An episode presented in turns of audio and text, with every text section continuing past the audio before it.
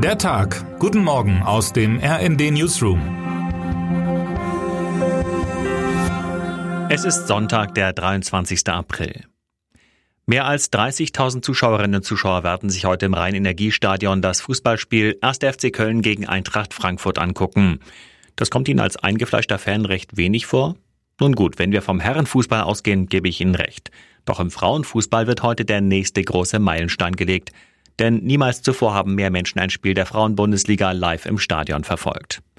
Unter dem Motto Zusammen zum Rekord haben die Kölnerinnen seit Wochen für ihr erstes Spiel in dem Stadion geworben, in dem sonst hauptsächlich die Männer um Punkte kämpfen.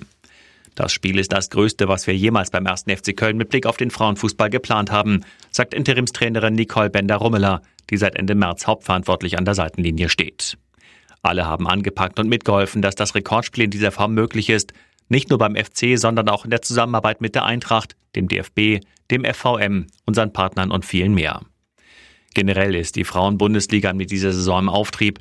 Erst zu Beginn der Saison wurde der noch bestehende Rekord mit 23.500 Zuschauern aufgestellt.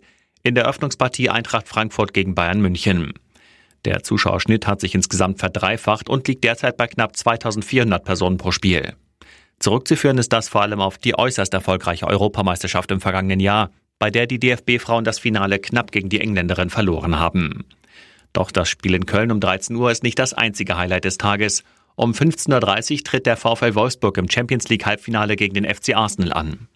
Bundesliga und der wichtigste internationale Wettbewerb an einem Tag, im Männerfußball undenkbar. Dabei könnten die Wölfinnen in dieser Saison die erfolgreichste deutsche Fußballmannschaft werden. Das Triple ist schließlich noch drin. Rund 20.000 Zuschauerinnen und Zuschauer werden heute in der Volkswagen Arena erwartet wenn die Vize-Europameisterin Alexandra Popp, Lena Oberdorf und Merle Froms zum Hinspiel gegen das Team aus London antreten. Zuletzt hat der VfL 2014 die Champions League gewonnen.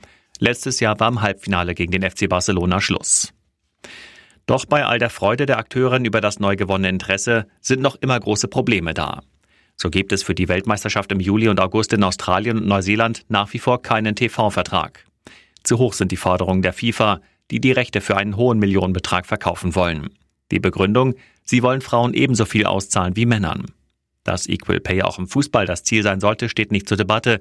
Doch wegen der Umsetzung droht nun der TV-Blackout, womit das eigentliche Ziel mehr als verfehlt wäre.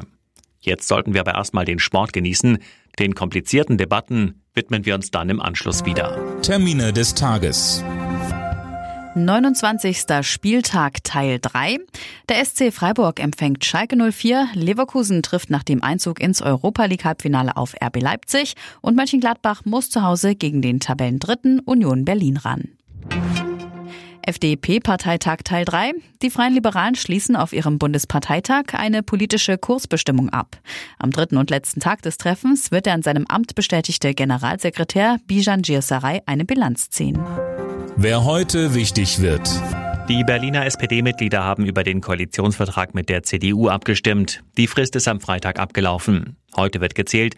Das Ergebnis soll am Nachmittag bekannt gegeben werden. Und damit wünschen wir Ihnen einen guten Start in diesen Tag. Text Chantal Ranke, am Mikrofon Gisa Weber und Sönke Röhling. Mit rnd.de, der Webseite des Redaktionsnetzwerks Deutschland, halten wir Sie durchgehend auf dem neuesten Stand. Alle Artikel aus diesem Newsletter finden Sie immer auf rnd.de slash der Tag.